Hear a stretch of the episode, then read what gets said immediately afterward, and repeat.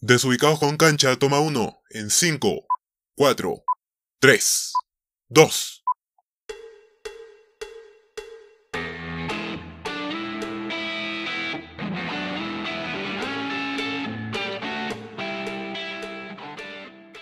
Buenas, buenas, mega gente, bienvenidos a Desubicados con Cancha, temporada de Play por Desubicados. Les saluda Javier nuevamente, pero esta vez en un episodio muy especial, ya que está dedicado a Visions, la nueva propuesta de Star Wars. Así que ajusten sus butacas y nos suelten su canchita, porque viajaremos hacia una galaxia muy muy lejana.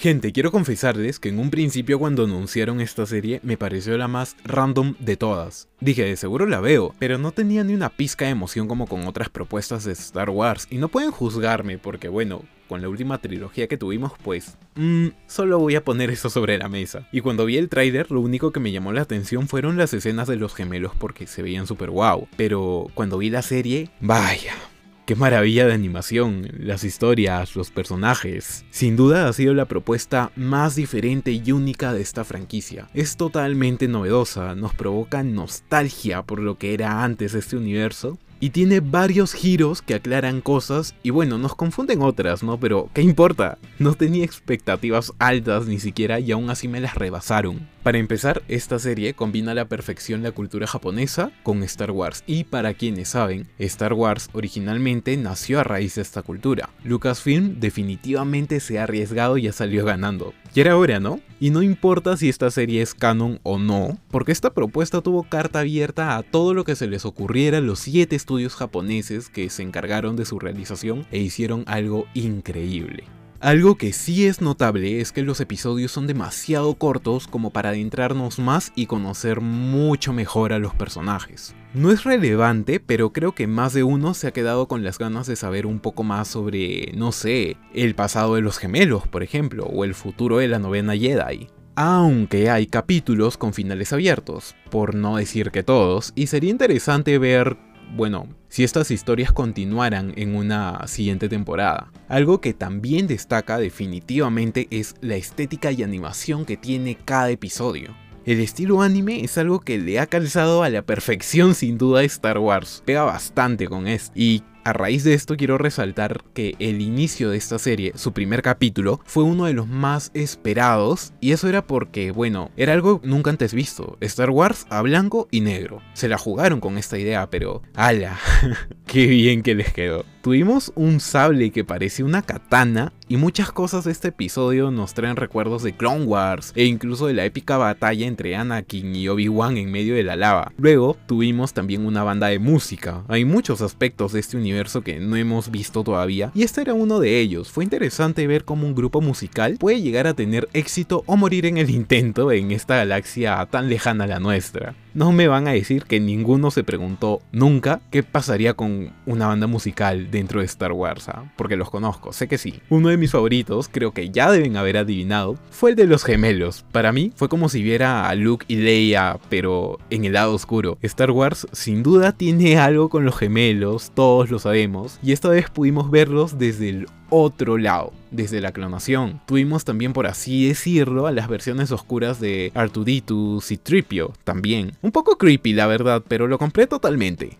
Algo a destacar también son los trajes de estos gemelos, similares a los de Darth Vader, que también, bueno, tienen estos respiradores, ¿no? Sin duda, un capítulo lleno de elementos que reinterpretan las tres trilogías, tanto en frases como en acciones, como en dinámicas y, bueno, esa puesta de soles binarios.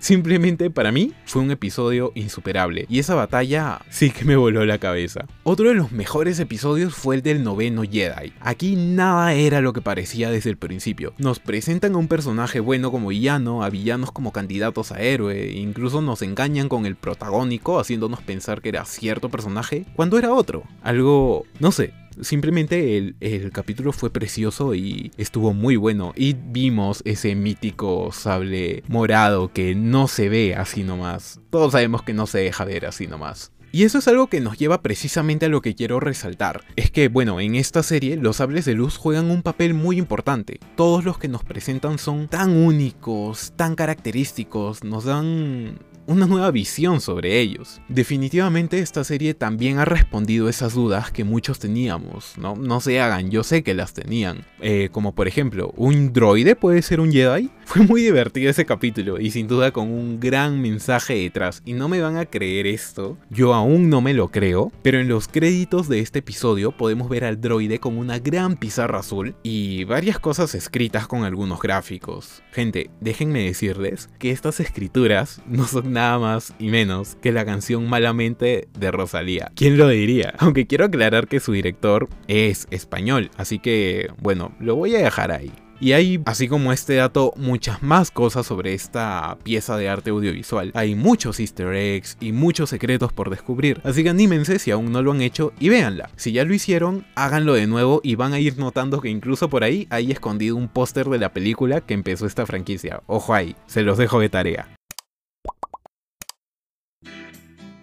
Eso ha sido todo por hoy, mea gente hermosa. Se despide Javier y nos escuchamos la próxima semana aquí en Desubicados con Cancha, temporada Dale Play en Desubicados. Chau, chau.